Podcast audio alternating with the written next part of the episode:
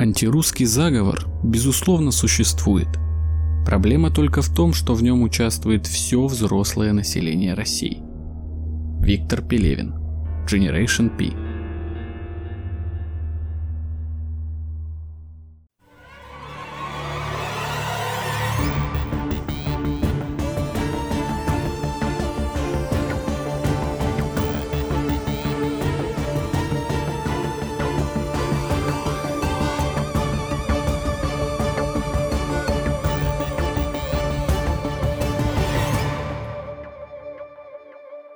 Всем привет! Вы слушаете подкаст «Заговор». Меня зовут Андрей. Привет, я Витя. Мы подкаст о конспирологии. Здесь мы рассказываем вам самые разные теории заговора, говорим о тайнах, легендах и стараемся делать это интересно и весело. А перед началом, как обычно, болтаем о том о сём в рубрике, предсказанной Вангой, без лишних разговоров. Поэтому хочу спросить у тебя, Витя, хочешь ли ты что-то сказать нашим слушателям? Да, это последний выпуск э, в уходящем году, поэтому можно, наверное, как-то кратко подвести итоги, что самое главное, нас стало больше, у нас было достаточно много интересных выпусков, классных эпизодов. Вы были крутые, активные, приходили к нам в социальные сети, подписывались, писали смешные комменты, скидывали смешные мемы. Все было классно, надеюсь, в следующем году мы будем продолжать расти, продолжать развиваться, будет еще смешнее, еще интереснее. Хочется, конечно, пожелать вам, нашим дорогим слушателям, в 2024 году, который, кстати, будет високосным, а по каким-то астрологическим понятиям високосный год считается очень плохим. Хочется, чтобы в этот плохой високосный год никто не был из вас зондирован, похищен инопланетными захватчиками, чтобы никакие психологические операции не влияли на ваше подсознание, чтобы споры грибов-поработителей не проникали в ваш мозг и не контролировали вас. И если на вашем новогоднем столе нету грибов, нету дрожжевого хлеба, нету конфет от Nestle, значит мы здесь трудимся не зря, не зря записываем эти выпуски. Ну и кроме этого, конечно, мы желаем вам всех прочих благ, чтобы в следующем году было больше смеха, больше классных встреч, больше классных фильмов, больше классных книг, ну и вообще больше всего крутого, меньше всего плохого. Каждому из вас и нам всем вместе. Вот такое новогоднее поздравление, а мы с вами услышимся вновь уже в январе в такой лениво-похмельный период заветренных салатов. Мы закончим наш пятый сезон делюкс версией шляпы из фольги, где будет целых три теории заговора. Закончим на легкой ноте Поэтому всем хороших праздников, хорошо встретить и послушать наш выпуск «Шляпы из фольги» в новом году. Можно будет считать этот выпуск своего рода заветрившимся салатом? Да-да-да-да-да, где-то вот будут заветренные салаты и вот наш выпуск «Шляпы из фольги» лежать на одной полке вашего холодильника. Знаешь, на самом деле салаты 1 и 2 января тоже очень вкусные и всегда к месту. Я вообще обожаю еду, которая остается на следующий день после каких-нибудь праздников и мероприятий. Двухдневная пицца или роллы на утро это, это манна небесная. Да, согласен. Вот на таком интересном наблюдении мы заканчиваем рубрику, предсказанную Вангой, и переходим к выпуску.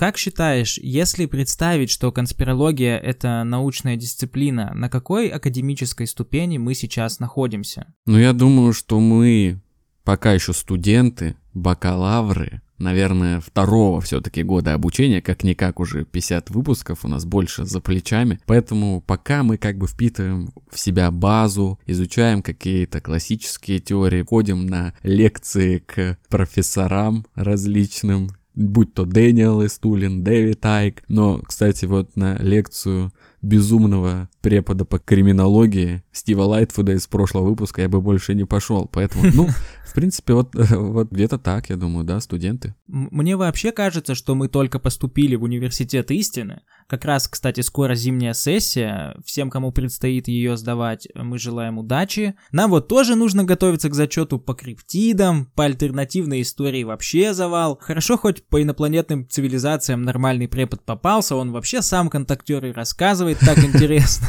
Практикующий контактер. Да, да, да. Всегда же, знаешь, есть такой препод, который... А вот был у меня случай... Да, да, да, да, да, который в теме, который не просто с листочка читает. Да, да, да. Ну, а важнейшей частью обучения является работа с источниками и изучение трудов авторитетных авторов. Сегодня мы решили удариться в науку вместе с вами, и повод для этого просто топовый. В журнале «Юридическая наука. История и современность» вышла статья «Российская семья как основа отечественной государственности». Вроде бы тема не совсем для нашего подкаста, но не спешите с выводами. Юридическая наука, история и современность – это такой журнал, специально созданный, чтобы печатать научные работы не очень высокого уровня. Нужно это для набора публикаций, для защиты докторских или там для депутатов, которым нужно войти в комиссию по тому или иному вопросу. В общем, для отчетности, просто чтобы набить количество, это журнал, индексируемый российским индексом научного цитирования, то есть РИНС. Вообще такие журналы, публикация в них обычно не учитывается при защите докторских диссертаций. В основном это журналы, которые индексируются в ВАК, Высшей аттестационной комиссией. Но как бы для количества всегда полезно не очень сложно попасть в такие журналы. Я сам, например, публиковался в подобном и совсем недавно, и это заняло буквально там три вечера работы, полторы тысячи рублей, и вот браво, пожалуйста, вот вы у нас. Да, то есть обычно в таких журналах публикуются работы, главной целью исследования которых является, собственно, сам факт э, написания работы. Да, да. Не всегда, конечно, но часто. Но тут особый случай, то есть тут у нас авторы имеют некоторые заслуги и высокие звания.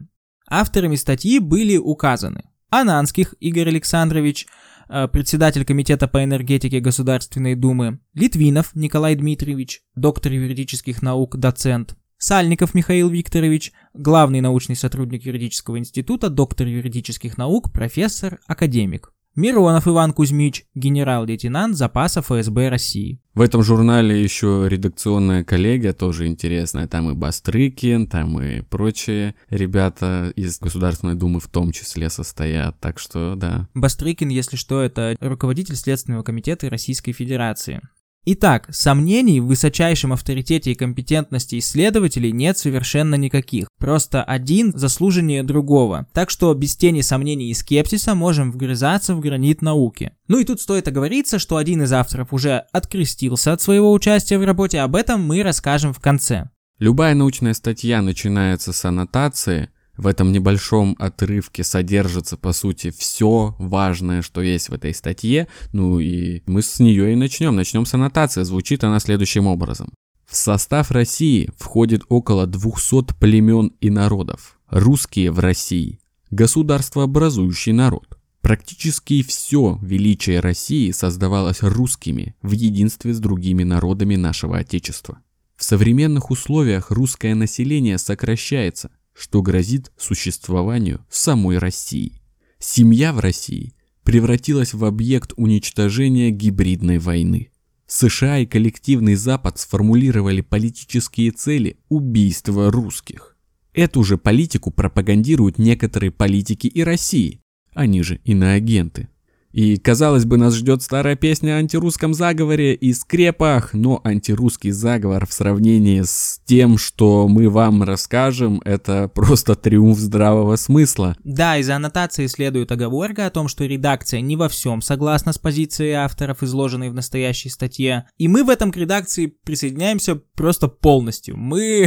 Да-да-да, мы с вами. Мы, мы с вами, да. Начинается работа с пояснения за уникальность и особость русского народа, благодаря достижениям которого остальные племена, тут под племенами имеется в виду все прочие народы России, кроме русских, они переехали за счет русских из песков и гор в современные города и пользуются всеми благами русской цивилизации. Позже русские надорвались тащить за собой всех остальных, СССР распался и количество русских стало стремительно сокращаться. Происходит это вымирание под пристальным вниманием Запада. Цитата.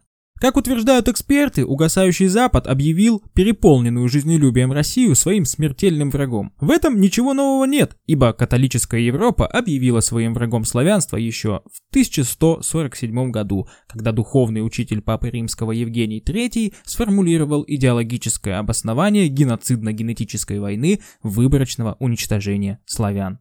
Сильное заявление. Но, конечно, такие видные исследователи не могут разбрасываться словами, и этот фрагмент подкреплен ссылкой на источник. Найти его, правда, нам не удалось. Кстати, предлагаю считать, сколько конспирологических теорий мы найдем в этом тексте. И первый палец можно загибать. Война католической Европы против славян. Дальше авторы приводят статистику убыли населения. В первую очередь их тревожит русская деревня, которая, как известно, главный источник многодетных семей. Связывают вымирание русской деревни на удивление с внутренней политикой оптимизации. Деревни они экономически невыгодны, а значит не нужны. И цитата Некоторые историки видят такую демографическую политику как продолжение программы Гитлера на оккупированных территориях по уничтожению России. Они не сравнивают это типа с войной в прямом смысле, они сравнивают это с программой, которая была у Гитлера якобы. Ну нет, я не знаю, насколько якобы, может она и была.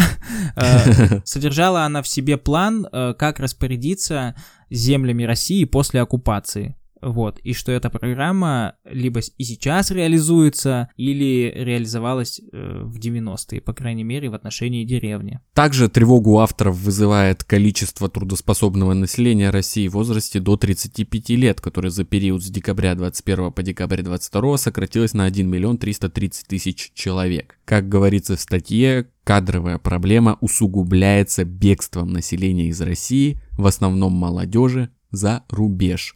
Цитата. По данным Российской Академии Наук, за последние 9 лет отток ускорился в 5 раз. Складывается ситуация, когда в обозримой перспективе Россия может оказаться на обочине глобального развития. Усугубляется ситуация, по мнению авторов работы, притоком мигрантов, который порой несет с собой расовую генетическую войну, убийство и изнасилование русского населения, захват доходных сфер бизнеса, перехват управления, и в результате Россия превращается в страну, заселенную мигрантами, которые не всегда могут воспринять технические и производственные достижения России. И самое главное, острейшая проблема – русское население России перестало плодиться развиваться и размножаться. Вот такой вот у них радикальный взгляд на происходящее сейчас у нас в стране. Они говорят полную жесть, но эта жесть не антинаучно в полном смысле. То есть физически это возможно, физически их наблюдение вот про генетическую войну, убийство, изнасилование, это возможно. Это не что-то из метафизики и все такое. Так что пока это хоть и радикально, но не в прямом смысле антинаучно. Да, и тут, наверное, стоит, да, предупредить, что жесткой ксенофобией пропитана вся статья, просто вымочена в этом, так что, ну, готовьтесь, настраивайтесь на подобные жесткие высказывания. Да, мы ксенофобию осуждаем. Да. Ну и очевидно, что виноват во всем этом никто иной, как Зачем ты запикал Запад? Мы правду говорить не боимся. Цитата. В современной России русская семья стала объектом гибридной войны коллективного Запада, который делает все для того, чтобы русская женщина в плане сохранения семьи и деторождения становилась на сторону врагов Отечества. В общем, в любой научной работе необходимо определить проблему. И тут она заключается в вымирании русского населения, которое происходит в результате обработки Западом русских женщин, которым авторы, кстати, приписывают вообще важнейшую роль. По сути, женщина в этой работе – это центр русской цивилизации. Поэтому коварный Запад и выбрал ее в качестве цели. Да, женщины под угрозой выбраны мишенью коллективного Запада. И нужно понять, как же происходило все это разложение. Конечно, путем демократических реформ. Продолжаем цитировать эту невероятную статью. Демократические реформы в России превратили учреждения культуры в мощнейший механизм нравственной и политической деградации населения, прежде всего молодежи на население обрушилось вакханалия шутовства, высмеивание, глумление над всем, что нравственно, интимно требует к себе предельно бережного отношения. Она захлестнула мутным потоком все общество, помутила его мозги и стала размывать тот и так тонкий слой нравственности, который такими трудами вырабатывался новорожденной советской культурой, и привело это все к нравственной деградации русской женщины и русской семьи. Из ипостаси Божьей Матери Царицы Небесной, из хранительницы домашнего очага, верной супруги и добродетельной матери русская женщина в 90-е годы 20 века превратилась в последовательницу демоницы Лилит, жены Адама изначального. По данным Википедии Лилит, демоница в еврейской мифологии. Она упоминается в Талмуде как первая жена Адама. Согласно преданию, расставшись с Адамом, Лилит стала злой демоницей, убивающей младенцев. Как быстро авторы прошли путь от ссылок на Росстат до демоницы Лилит. Ну и если они в качестве угрозы рассматривали демократические реформы, то теперь мы с вами можем не переживать. Демократию мы одолеем. Одновременно США и коллективный Запад объявили программу уничтожения русского населения. Современный демократический мир ненавидит русских и требует их массового убийства. Тут в самый раз вспомнить программу уничтожения самого непокорного на земле народа русских, сформулированную в 1945 году Алином Даллесом. Это тоже цитата из работы. План Даллиса – вымышленный план, выдаваемый авторами за план действий США против Советского Союза в эпоху Холодной войны, заключающийся в скрытом моральном разложении населения СССР. То есть мы можем загибать второй палец, получается у нас тут уже, пожалуйста, вам и война Ватикана со славянами, и план Даллиса, Интересно, в статье была ссылка на план Даллиса как источник, который в списке литературы Нет, обычно такие, обычно такие ссылки дают на источник, где упоминается план Даллиса, понял? Ага, Не на сам ага, план да, да, Даллиса. да, да, да, да, через посредников Да, да, да, да, да. Дальше в статье приводится список тех, кто хочет или хотел истребить русских. Это католики, мигранты, бывшие республики СССР, пятая колонна, шведы, Гитлер и его союзники, коммунисты. Десептиконы, Шреддер, Танос, Том из Тома и Джерри, Саурон, белые ходаки, ходячие мертвецы. Я, мы можем продолжать бесконечно, предлагаю остановиться. Мачо и Ботан. Что? Просто так.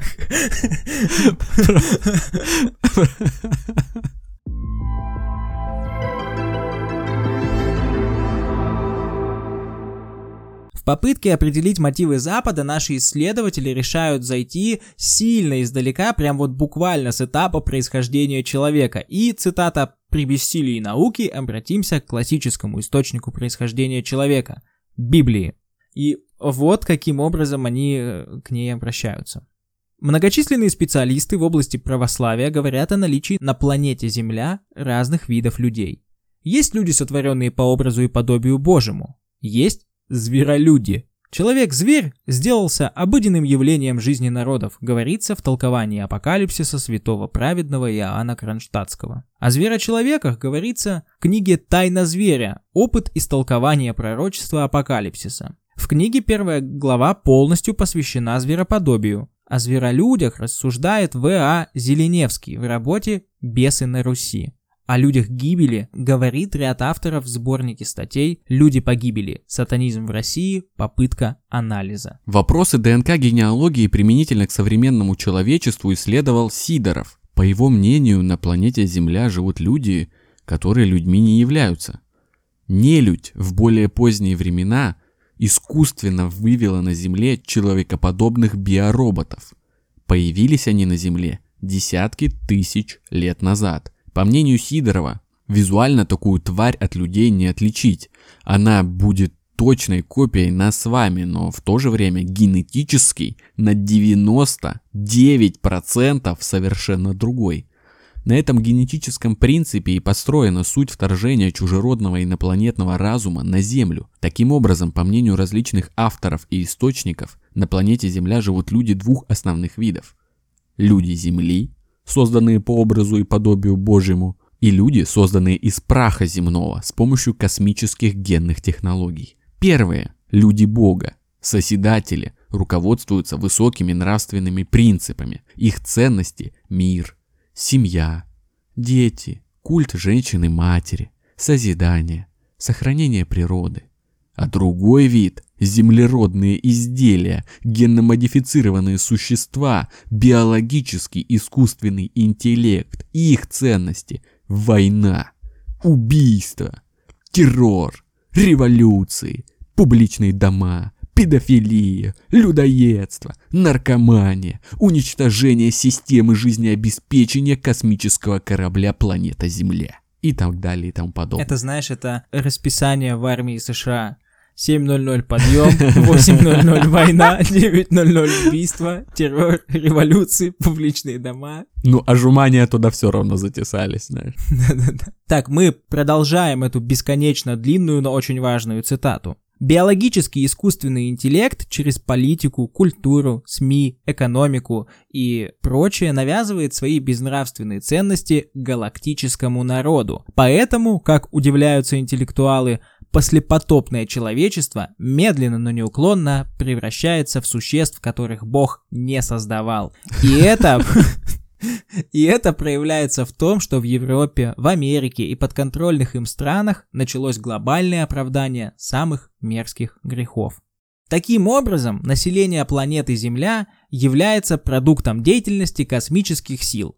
Оно различается по космическому происхождению, ДНК-генеалогии, составу крови, этнической психологии, поведению на планете Земля – вот почему Ватикан, который содержит самые дорогостоящие современные обсерватории, занимается активным поиском инопланетян. Согласитесь, антирусский заговор теперь кажется вполне себе реалистичной теорией. Ну, в сравнении с этой уж точно, у нас на Земле есть зверолюди, которых никак от нас не отличить, и утверждает это не кто-нибудь, а прямо вот депутаты, академики, генералы ФСБ. Боже, как вообще понять, что я уловил из этого? Существуют божьи люди, созданные по образу Бога, и не божьи люди, в которых просто по дефолту заложены разные ценности. У кого-то они плохие, у кого-то хорошие, нравственные и безнравственные. И понимают ли люди, которые не созданные Богом, что они таковые, или у них вот эта цель поработить э, божьих людей, она просто на подкорке? Да стопудово понимают, они на 99% отличаются. И видишь, угу. они же строят хитроумные планы, значит, они все прекрасно понимают по, по версии этих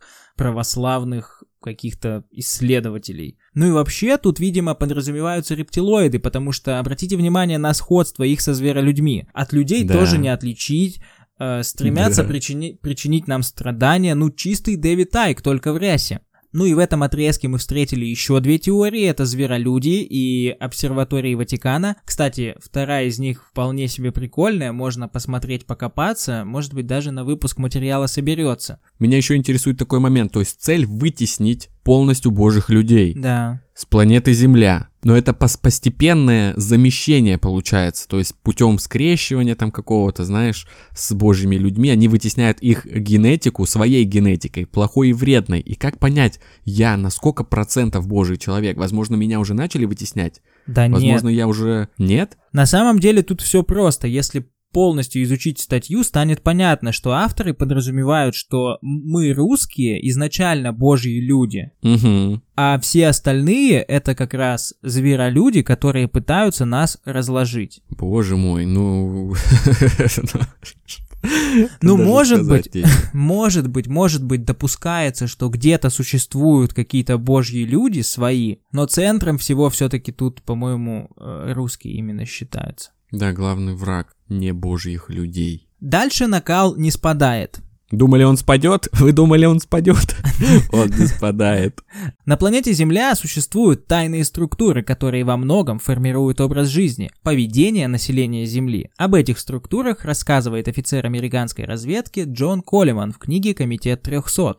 Структуры этого комитета ведут борьбу за передачу власти на планете Земля представителям рептидной космической цивилизации, а для этого им надо уничтожить русское население. Ну вот, то есть вводится понятие рептидов, до этого они ага. просто были зверолюдьми, но это, видимо, какие-то рептиды. Цель уничтожить именно русское население.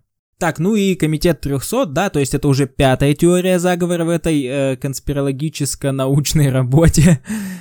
Эти же силы объявили женщину объектом нравственного уничтожения. Программу тайных сил выполняют СМИ. С помощью СМИ они стравливают мужчин и женщин.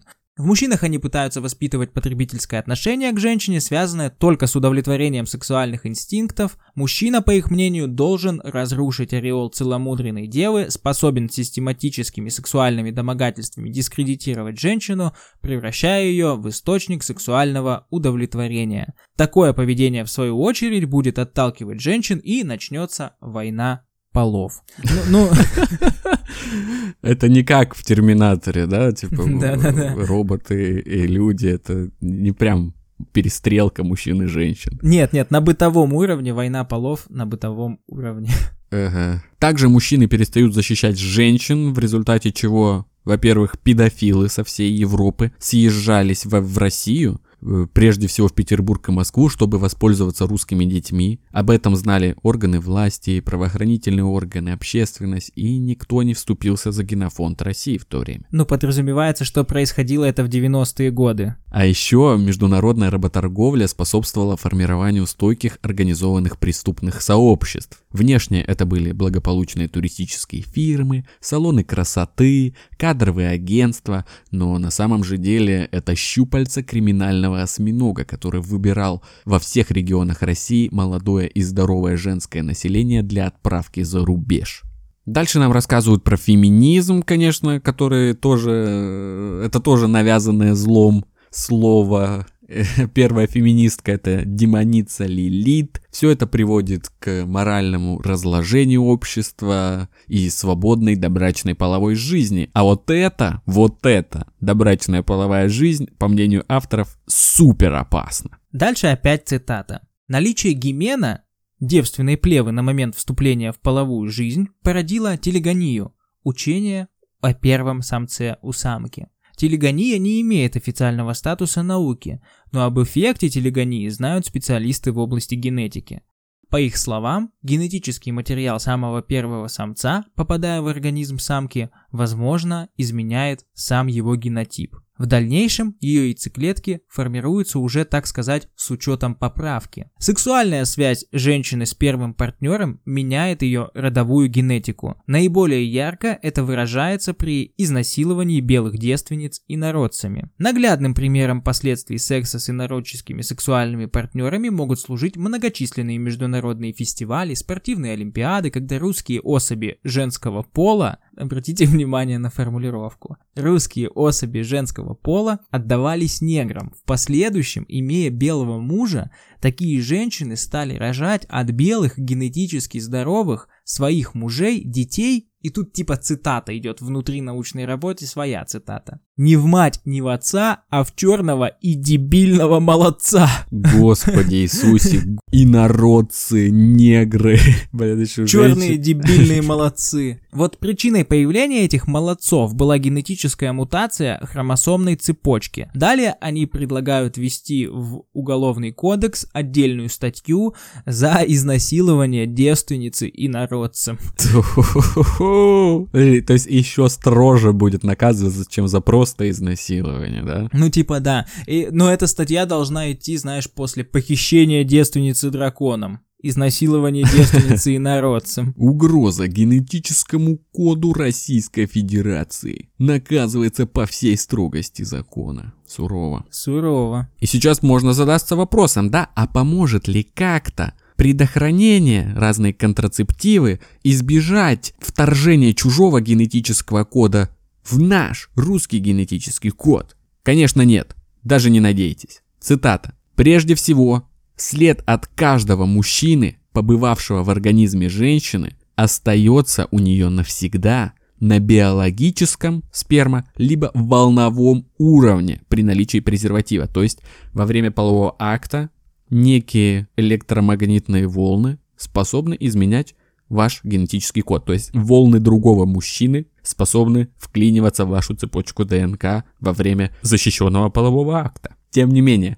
каждый мужчина, вливший сперматозоиды в женский организм, навсегда остается в нем. Ведь, по мнению американских ученых, сперма состоит из живых клеток. Когда она попадает в нас, сперматозоиды плывут и плывут, пока не врежутся в стену после чего цепляются к стене и зарываются в плоть. Американцы исследовали все пути поступления спермы в женский организм. Их там миллионы. Все исследовали. Э, если они во рту, то заплывают и пробираются в носовые ходы, во внутреннее ухо и за глаза. Там они проникают глубже, попадают в кровь и собираются в головном и спинном мозге. На момент оплодотворения яйцеклетки все сидевшие в засаде сперматозоиды устремляются туда, и в результате ребенок рождается не от мужчины, способствовавшего оплодотворению, а от всех предшественников. От этого дети получаются в том числе и больными. Да, тут э, хочется отметить, что прямо в статье указано распространением этого как бы учения занимаются православные священники. И вот у нас с Андреем похоже, есть либо общее воспоминание, либо общее заблуждение, что, по-моему, к нам приходил такой священник. Это точно, да, да, у нас в школе нас собирали в актовом зале, приходил священник, который рассказывал вот про телегонию и как бы наставляя тем самым Э, женщин на целомудренный путь, путь, отвергающий добрачный секс в каком-либо, в любом его виде, по сути. И не помню там какой-то конкретной жести, но вот это, если послушать, то есть сперма пробирается тебе за глаза, во внутреннее ухо, это прям фобия нахрен может развиться, они прям пытаются запугать вас. Это, это не то, что это просто ложь, это на, ну, в школах этого не должно быть от слова совсем, потому что, ну, школа это на самом-то деле это структура, это, это составная часть э, Министерства образования, там наука, все такое. В школах этого не должно быть никогда и ни за что, потому что это может быть типа в ночной прайм-тайм на РЕН-ТВ без проблем. Но в школах этого не должно быть. Хотите отговорить кого-то заниматься сексом, отговаривайте по-другому. Предлагайте что-то иное, чем ужасную ложь и какой-то бред сумасшедшего. Да, еще вот у меня брат старший есть, и, ну, прям сильно старше, и он тоже мне рассказывал про то, что у них в школе, как раз в нашей же школе мы учились, к ним тоже приходил такой человек. Вот интересно, люди, которые родились там после 2000 года, э, у нас такие слушатели есть, мы знаем у вас, как сейчас в школах, может, кто-то сейчас в школе учится, черт его знает, может, вы сталкивались с таким вообще? Приходил ли к кому-нибудь э, такой чувак с такой историей? Идеей. Адепты телегонии посещали ваши учебные заведения со своими идеями? под контролем ваших педагогов, там классных руководителей, директора. Интересно. Пишите об этом э, в наших социальных сетях. Да, на которые можно, кстати, подписаться. Вконтакте, Телеграм. Дальше зачем-то идет нападка на либерализм, как будто и так непонятно, что это проделки сатаны. Либерализм — это отвратительное, человеконенавистническое, подлое учение, пишет А. Он омерзителен в теории и на практике. Если бы мы знали, что стоит за красивым иностранным словом либерализм, мы отшатнулись бы, ужаснулись бы, бросились бежать от него как можно быстрее и как можно дальше. Пора называть вещи своими именами. Нас слишком долго запутывали. Страшно, очень страшно. Мы не знаем, что это такое. Если бы мы знали, что это такое, мы не знаем, что это такое. Мы, конечно, при своем при своей необразованности можем даже предположить, что это диверсия какая-то. Эта ветка ни к чему нас не приводит. Я не знаю, может у них сейчас там есть какая-то обязательная норма цитат Дугина и нападок на либерализм, типа это должно быть вообще в каждой работе, знаешь, там, по исследованию там сточных вод. Вот просто идут какие-то там понятия, там химическая формула, еще что-то, а потом типа либерализм это омерзительное зло, кстати. Кстати, в твой пример хорошо либерализм вписывается. Сточные воды в канализации полны дерьма, как и либерализм. Кстати, как говорил Дугин. Знаешь, отсылаешь статью в научный журнал, тебе ее пересылают обратно с поправкой там, почему, ни, почему ни одного нападка на либерализм нету? Вы что, мы не будем публиковать такое?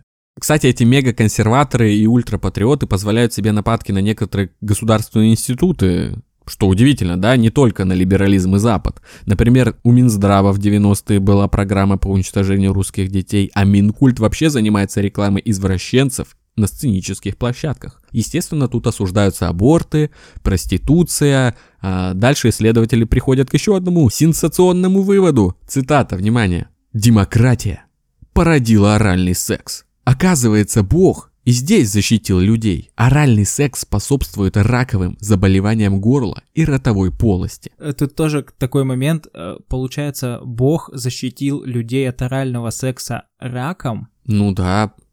Звучит логично.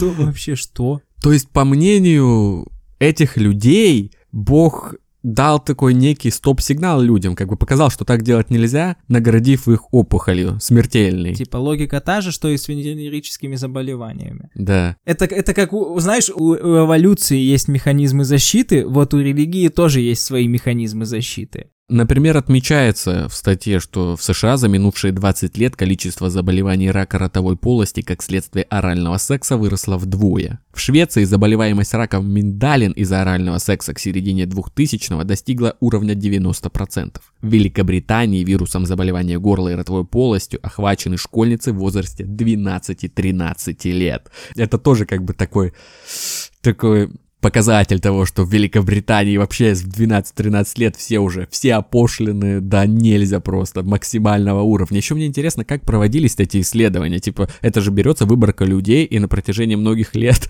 за ними следят, записывают там их состояние. То есть берут две группы. Мы взяли две группы людей. Одни постоянно занимались оральным сексом, другие нет, и мы как бы их сравнили. Что это такое? Это больше на порно-ролик какой-то похоже. Ну да, ну и вообще источники вызывают сомнения, мы еще их разберем в конце конце. В общем, все вышесказанное в совокупности приводит к тому, что значительная часть женщин в России еще до вступления в брак генетически, гинекологически, психологически, нравственно уже непригодны к семье, к рождению и воспитанию здоровых детей. Это уже жестко. Это жестко. Дальше поднимается проблема разводов. Там, конечно, абсолютно типичный бубнеж, но есть и интересный в кавычках фрагмент, Воспитание ребенка мамой-одиночкой гробит мальчиков и девочек. Девочка не видит роли мужчины в семье. Девочка наблюдает периодическую смену половых партнеров у мамы. В результате, вступая в брачный возраст, такая девочка по своему воспитанию уже готовая шлюха. И это прямая цитата. А, блин.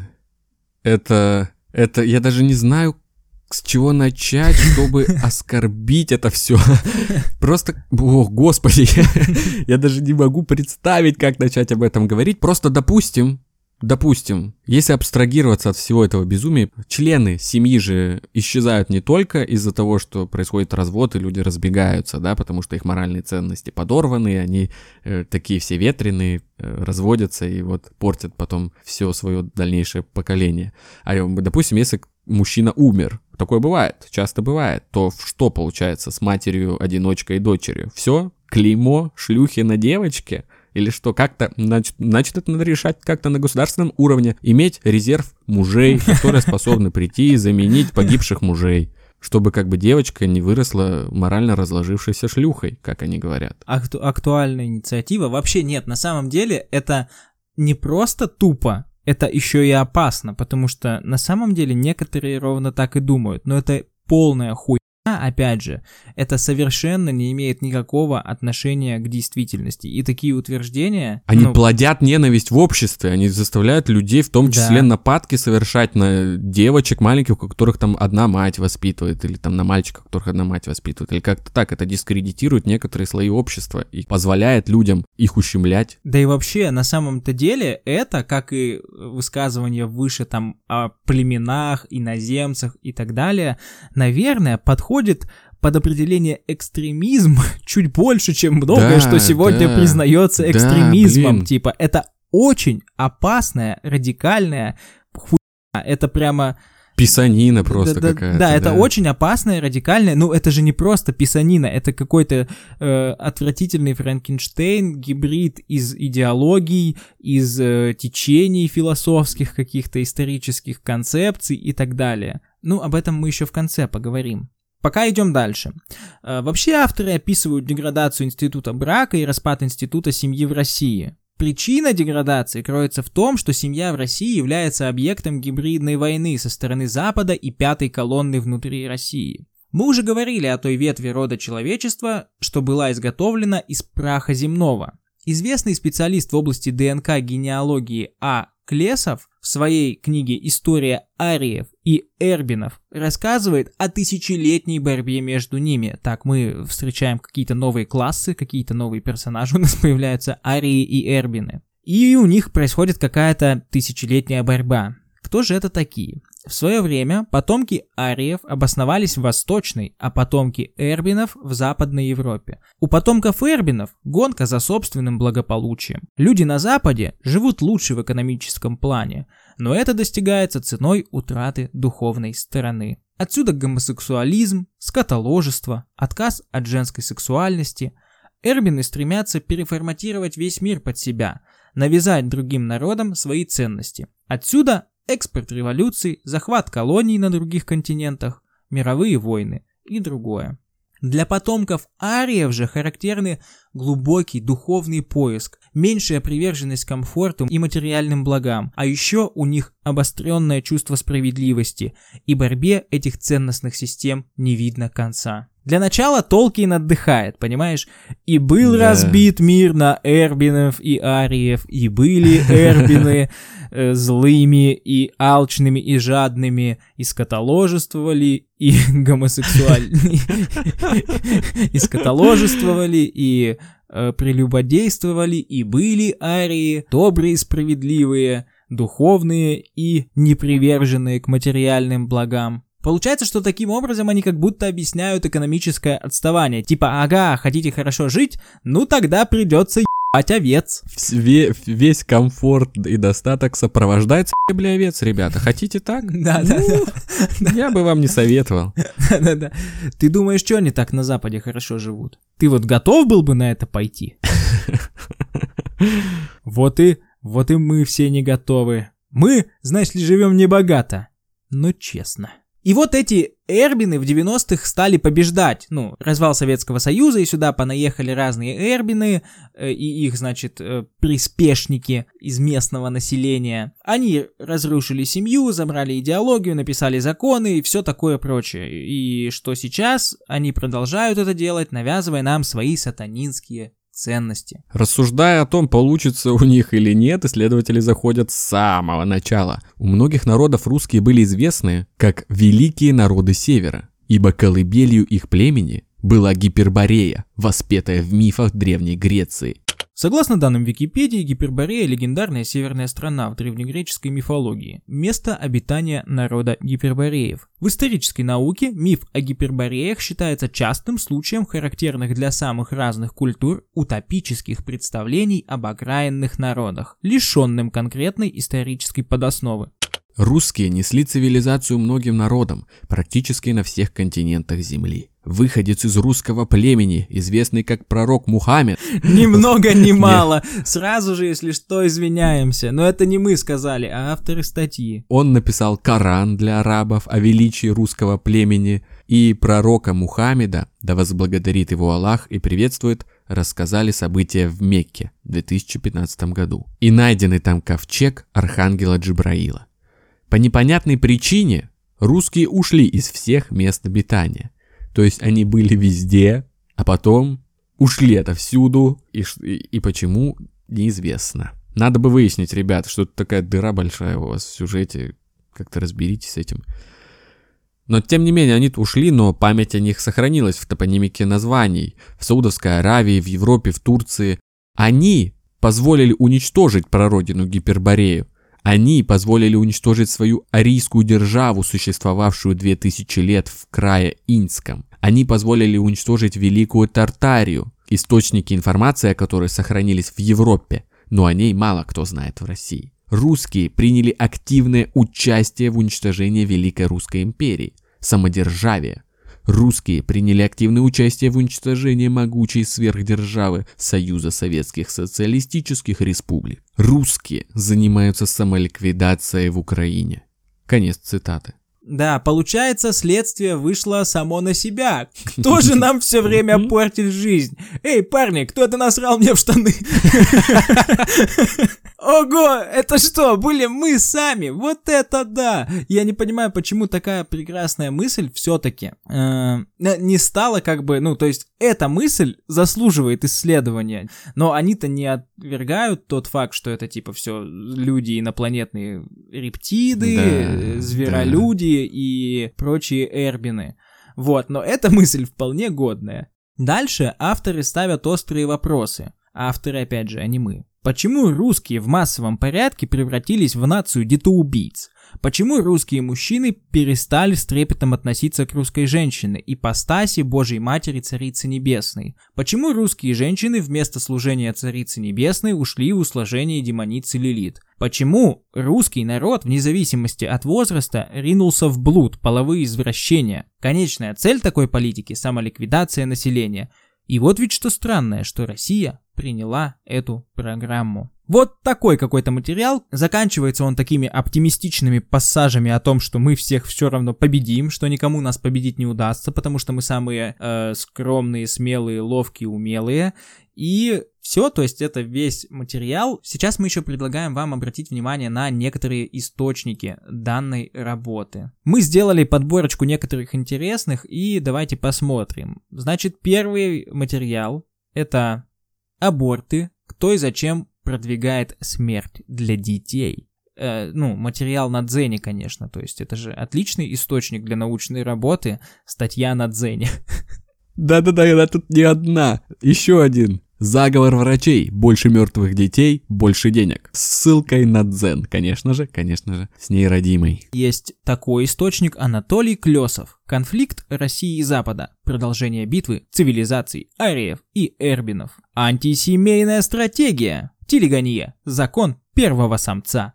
Ну что за название? Одно краше другого.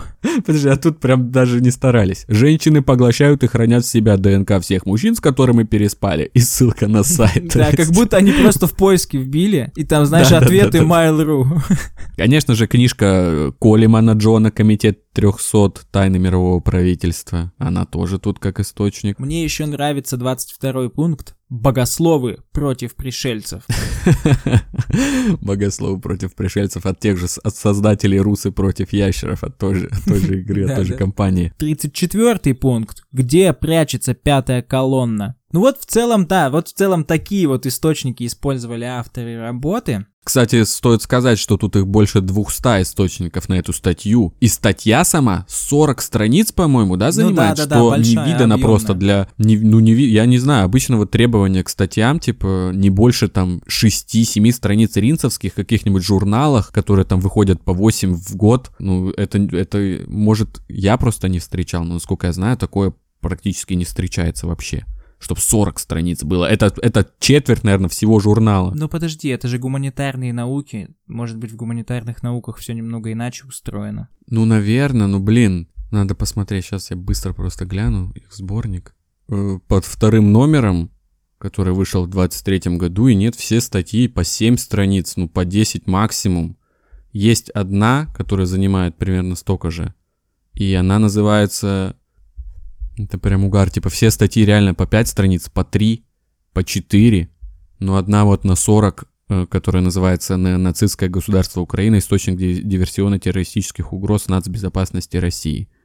То есть определенные тематики статьи, они занимают четверть всего выпуска. Вот такая вот получилась научная работа. Кстати, об авторах. Э, Ребята из издательства агентства позвонили депутату Ананских, и в разговоре он подтвердил свое участие в статье. Однако спустя сутки он же говорит журналистам, что посылал другую статью, а фамилия в эту попала случайно. Журналист попросил его предоставить другую статью, чтобы, ну, просто разобраться с этим недопониманием. И он, конечно, отказался. То есть, ну, возможно, ничего подобного и не было. У меня, кстати, тоже мысли такие закра- закрались, когда, ну, я это увидел вообще, что такое вот возможно. У меня первая мысль была, что это какая-то типа операция по дискредитации, возможно, этого чувака, просто под его фамилией. Ну, может быть, я навер- уверен, что такое имеет место быть в научных кругах. Просто порожняк гнать от чужого лица и дискредитировать его тем самым. Вполне Ну, возможно. Я подумал сначала так, да, но, но, Получается, что он сам это подтвердил, записи телефонных разговоров есть, э, вот можно найти источник вот издательства агентства. Не знаю, возможно, оно и на агент, возможно, какой-нибудь экстремист сейчас,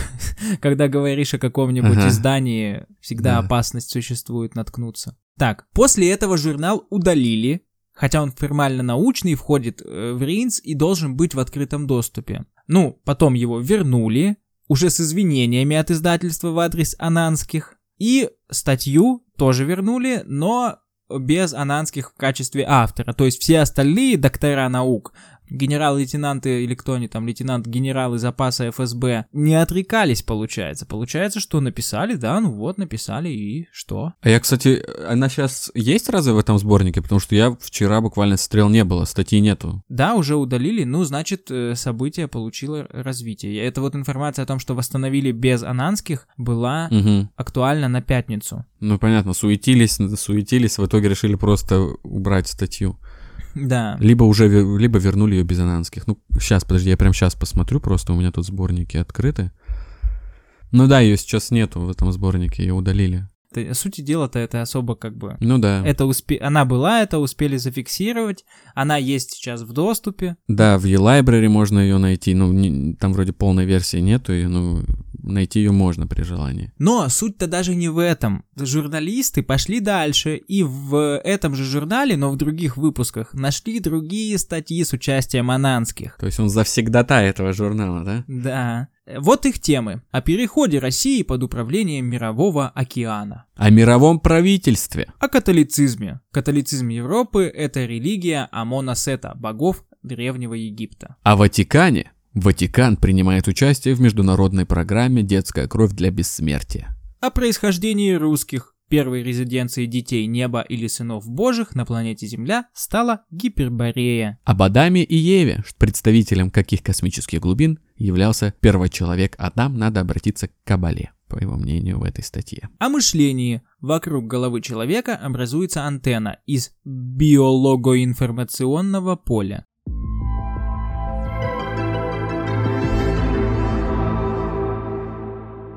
Сейчас давай, во-первых, подведем итоги. Какие-то мы верим в то, что эти люди с такими званиями написали эту статью или не верим? Вот лично они сами. И скорее да, чем нет, потому что, ну вот, Ананских уже спонсировал этот журнал своими безумствами. Возможно, это какие-то научные э, литературные рабы, я не знаю. Да, но да, да. Вот я ровно об этом же подумал, что есть какая-то группа научных, а.к. литературных рабов, которые пишут такие статьи за всяких ребят, которым это нужно для карьеры, и в какой-то момент за ними просто перестали следить, а они ударились вот в такую движуху. Но э, тут что, какой момент тут э, кажется таким тревожным? На некоторые теории, которые в данной статье приводятся, ссылаются в том числе официальные наши чиновники, первые лица государства. И кроме этого, например, тот же Дугин открыто признается как э, такой, значит, придворный философ, которого Мгм. нужно знать, читать и понимать и все Да. такое обсуждать. Я в процессе подготовки к выпуску, ну вот в, в процессе изучения статьи, там несколько раз была ссылка на некий Изборский клуб. Это сообщество известных экспертов. Ну, то есть там приводилось, э, что вот Изборский клуб, э, значит, член этого клуба, и это как бы хорошо, круто, классно, верим, и вот его цитата. Так что это за Изборский клуб? Сообщество известных экспертов, специализирующихся на изучении внешней и внутренней политики России. Клуб был создан группой российских интеллектуалов в сентябре 2012 года. Председателем клуба был избран Александр Андреевич Парханов. По мнению немецкого политолога Умланда Андреаса, в ее состав входит ультраконсервативный фланг сторонников президента РФ Владимира Путина. Что тут интересно? Э, Собрания этого клуба проходят в разных городах э, России, даже за рубежом. Страны, конечно, очень интересные у этого клуба выбраны. Сирия, Сербия, Китай, Иран. Ну, то есть понятно, да? Э, В 2015 году организация получила президентский грант для некоммерческих организаций в размере 10 миллионов рублей. В описании проекта указано, что организация постарается разъяснить, что есть русский мир. И в целях и задачах, это мы по, по материалам Википедии как бы рассказываем, да, окей. То целями и задачами клуба является примирение исторических эпох и синтез лучшего, что в них было. Ну, это мы видели в, в научной работе данной, да. Организация имеет значительные финансовые ресурсы и связи в Кремле. В ее заседаниях участвует министр культуры Владимир Мединский, губернаторы многих областей. Считается, что Изборский клуб отражает взгляды консервативной части российской элиты. Вот, в общем-то, это какой-то такой клуб, что-то типа среднее между тайным обществом и философской организацией, и, ну, Ага. наверное, отчасти научной организацией, у которого есть там последователи даже в Кремле, и вот скорее всего, э, скорее всего, это какие-то, может быть, члены этого клуба, может быть, просто любители этого клуба э, пишут материалы такого рода. Или, по крайней мере, им очень нравится Изборский клуб. А он, собственно, этот самый клуб, э, в лице своего председателя от конспирологии далеко не ушел. Идем смотреть, кто такой этот Парханов Александр Андреевич. Это у нас, значит, советский и российский писатель, журналист, прозаик, сценарист, общественный и политический деятель. Он такой супер, ну, ультраконсерватор, как верно он был описан ранее. И вот у него есть книга «Господин Гексоген». Что там, собственно, за сюжет? Рассказывается в книге о заговоре спецслужб, олигархов и политиков разных направлений. Целью заговора является смена власти в стране путем ее передачи от дряхлого истукана молодому избраннику. Ну, я думаю, понятно, да, кто понимается под истуканом, а кто под избранником. Угу. Заговорщики используют убийства, кремлевские интриги, взрывы домов, провокации и тому подобное. За роман «Господин Гексоген» 31 мая 2002 года писателю была вручена литературная премия «Национальный бестселлер».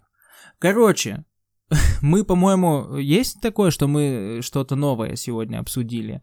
Какую-то новую ветку вообще интересную? Да, конечно, это это какой-то вектор развития конспирологии в России, наверное. Да, Вы проследили, да, как да. минимум. Вот именно мы наткнулись, получается, на такой вот всплывший в СМИ артефакт, э, и его исследование привело нас к какому-то Изборскому клубу, господину Гексогену Да. по пути вот с всеми- со Да. всеми этими безумными теориями. Поэтому, если вам нравится, э, тут есть куда копать. Может быть, нам стоит э, посмотреть в сторону, ну, точнее, вокруг себя, может быть, вокруг нас тоже много конспирологии, и она влияет на нашу жизнь. Потому что у нас было не так много таких прямо отечественных теорий.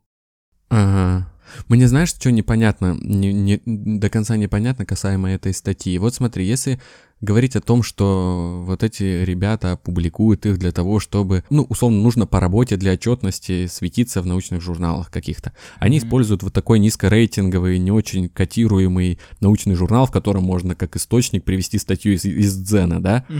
Но почему тогда там не сделать просто какую-то базовую статью там по юриспруденции, типа «Пять векторов развития юриспруденции актуальных на сегодняшний момент». Ну, как я не знаю. Ну, что-нибудь банальное, базовое. Зачем там 40-страничную постяру лупить про вот это вот все, про пропитанную конспирологией, ненавистью и чем-то еще. Зачем?